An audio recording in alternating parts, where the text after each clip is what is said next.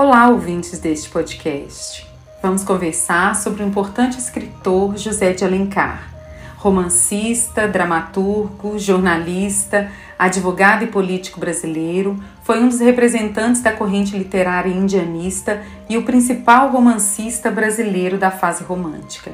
Ele foi um ávido escritor. Morreu com apenas 48 anos, dono de uma vasta obra. Escreveu crônicas, teatro, críticas e romances em diferentes gêneros, indianistas, históricos, regionalistas e urbanos. Os mais conhecidos são o Guarani, Iracema e Senhora. Alencar não se limitou a contar histórias de amor. Embora a idealização romântica seja uma marca das suas obras, o autor analisava as relações interpessoais e os comportamentos individuais das personagens em relação ao ambiente em que viviam, conduzindo o leitor a examinar a sociedade como ela é.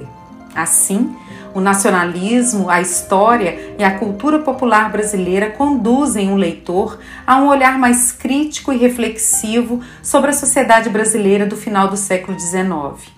Selecionei um romance publicado após a morte de José de Alencar, não muito conhecido, Encarnação.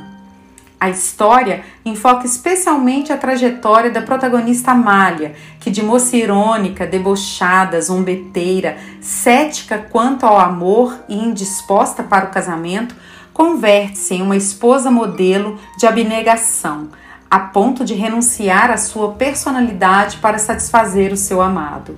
Esta mudança só pode ser avaliada como uma fatalidade, pois desconstrói o que realmente Amália é. Amália é rica, jovem, bela, filha única do senhor Veiga e de Dona Felícia e se interessa pela história de vida do seu vizinho de 38 anos, Carlos Hermano, casado com Julieta, apaixonado e que perde o rumo de sua vida após a morte de Julieta, três anos após o casamento. Carlos não se livrou da esposa morta e assumiu atitudes misteriosas dentro do próprio lar. Primeiramente, na hora das principais refeições, os empregados tinham que montar com todos os talheres e utensílios o lugar onde a falecida se sentava, como se ela estivesse lá de fato.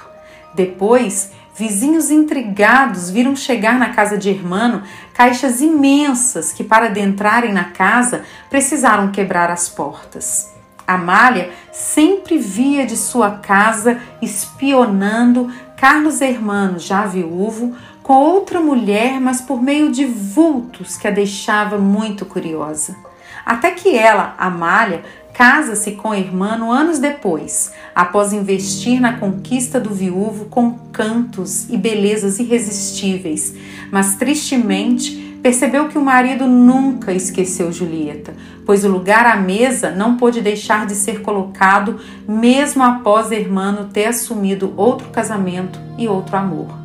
Surpreendentemente, foi quando ela, Amália, cansada do casamento e de nunca ter sido amada de verdade, aproveitou a saída do marido e foi explorar o outro lado da casa, onde ficavam os aposentos da esposa morta.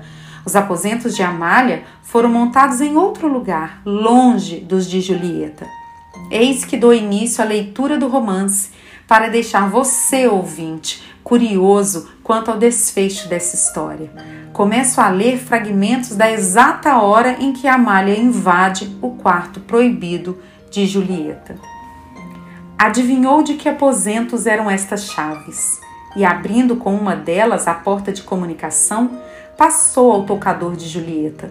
As janelas cerradas deixavam o interior em um tênue crepúsculo.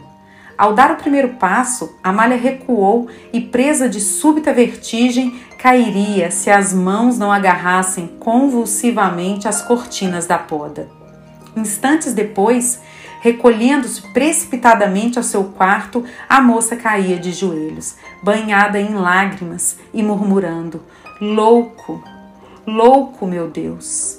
Entrando no tocador de Julieta, escassamente alumiado pela claridade que filtrava entre as lâminas das rótulas, Amália tinha visto, ali sentada junto à mesa de charão, tal como lhe aparecera três meses antes, a desconhecida. Fora o abalo dessa visão que lhe causara vertigem, Tomando a si, ainda a viu no mesmo lugar, impassível. Encheu-se de indignação e adiantou-se para expulsar de sua casa aquela indigna. Apesar do estrépito dos móveis arrastados, a desconhecida permanecia imóvel. A malha travou-lhe do pulso e achou gelado. Era então um cadáver que tinha diante dos olhos? Não. Apesar do horror que a invadiu, pôde afinal conhecer a verdade. Era uma figura de cera. Atônita com essa descoberta, a moça lembrou-se da vez que avistara a desconhecida recostada no sofá e, correndo ao quarto de dormir, lá encontrou-a no mesmo lugar, coberta com um véu de seda. Era outra figura de cera, representando a mesma mulher com a única diferença da posição. Não podendo imprimir movimento à estátua, o artista o tinha suprido com a mudança da atitude e do gesto. O amor de Hermano era uma demência. Não fora uma mulher que ele havia adorado e adorava ainda, mas um fantasma, um ente de sua imaginação. Esse ideal ele tinha encarnado em Julieta desde o primeiro momento em que a vira. O que fará Amália após essa descoberta?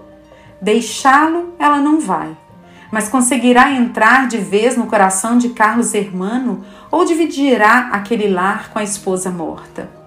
A ousadia juvenil de Amália não pode superar o ideal romântico de esposa perfeita e submissa que se anula à vontade do outro? E a veia espiritualista sobre a qual a narrativa versa seria a representação do delírio e da recusa da morte e da perda na figura de Hermano?